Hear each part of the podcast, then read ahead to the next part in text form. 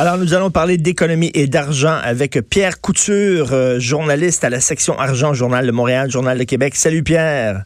Salut Richard. Écoute, on en parle souvent, les bons vieux centres commerciaux euh, sont très menacés par les ventes en ligne, bien sûr, mais ils sont loin d'avoir euh, dit leur dernier mot. Effectivement, c'est la firme Absolunet. chaque année, on fait une espèce de tendance de ce qui s'en vient là, dans le commerce en ligne, commerce au détail. Et eux voient vraiment depuis euh, un certain temps, là, mais l'année 2020 pourrait être une année euh, charnière pour les centres commerciaux.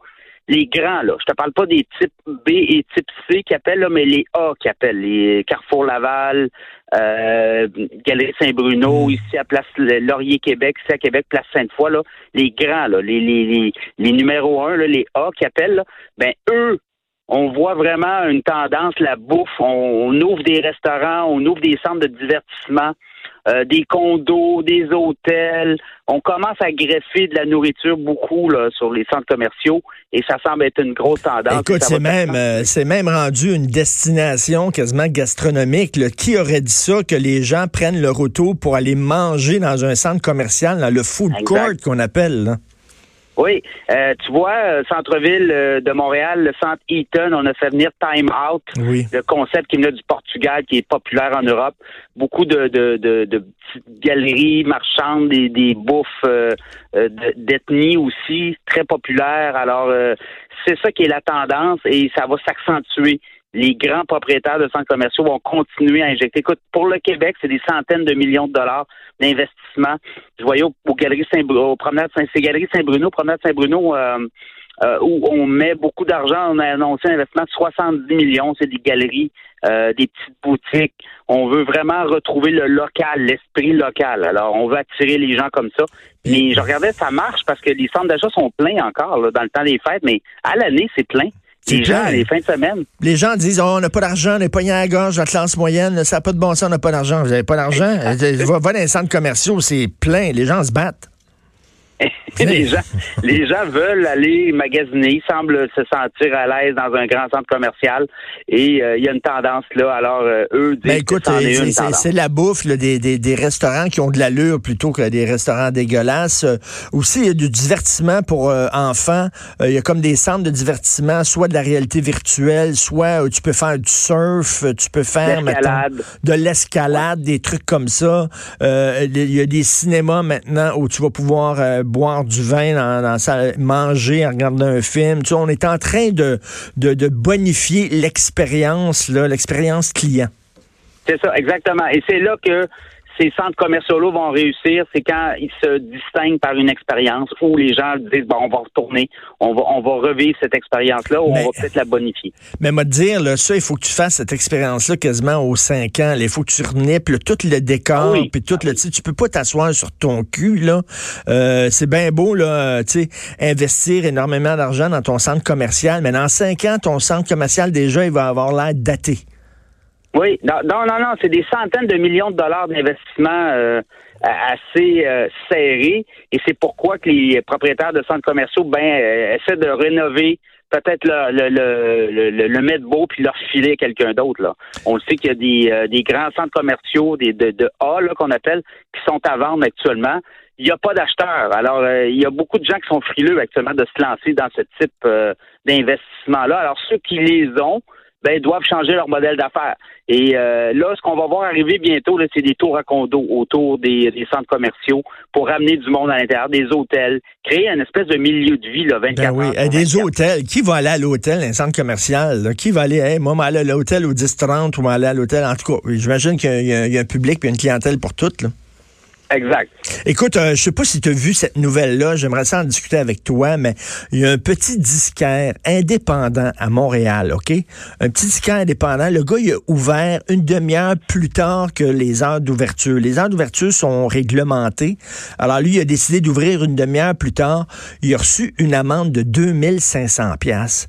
C'est complètement débile. C'est complètement débile. Veux dire, il y a des dépanneurs, des restaurants ouverts 24 heures sur 24. Veux dire, Amazon, tu peux aller acheter des trucs 24 heures. On peut-tu laisser le propriétaire de son commerce, si lui décide, s'il est prêt à payer ses employés puis à ouvrir jusqu'à 11 heures, c'est toutes ces Christie d'affaires?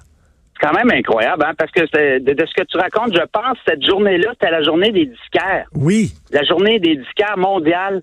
Et lui a ouvert genre quelques minutes plus tard. Puis il y avait une espèce de on peut dire du zèle, là, clairement. Ben il y avait un zélé qui attendait pour le pincer, le coincer.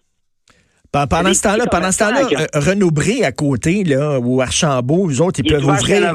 Ils peuvent ouvrir, c'est ça, ils peuvent ouvrir très tard, puis ils vendent des disques, ils vendent euh, des CD, ils vendent, tu sais, je veux dire, ils vendent des livres. Je ne comprends pas, là, ça, c'est vraiment encore l'État qui veut être partout. C'est tordu, là. Et est-ce que c'est le. Mais là, on va essayer de savoir, est-ce que c'est le fruit d'un employé zélé ou c'est clairement une directive euh, du gouvernement, là, tu sais? Parce que ça commence à être complètement, là, du, comment, du harcèlement, on veut écœurer les petits commerçants. Attends, attends une minute, mettons, toi, le trouves un disquaire, OK, là, Pierre, toi, tu trouves un petit commerce, là, OK, puis tu décides de peinturer ton commerce, là. Ben, t'as pas le droit. T'as pas le droit de le peinturer toi-même. Il faut que tu fasses affaire avec des peintres reconnus officiellement avec une carte. C'est ton commerce, mon dit bordel. T'as pas le droit de le peinturer toi-même. Après, seulement, pourquoi les gens s'en vont s'ouvrir des commerces en ligne? Ben, c'est ça. Ben, continuer à écœurer le monde, continuer à les, poursuivre, les harceler, les...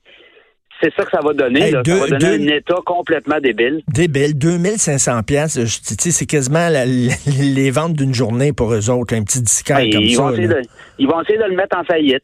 C'était cœur, hein? Laissez donc les, les, les gens vivre un peu, là, alors que ces gens-là, justement, tu sais, enfin, il y a des gens qui sont prêts à aller chez un disquaire plutôt que faire venir ça par Amazon. Applaudissons-les, aidons, aidons les, les, les petits disquaires, n'importe quoi. Écoute, combien de milliards pour le prochain déficit à Ottawa? C'est la question que tout le monde se pose.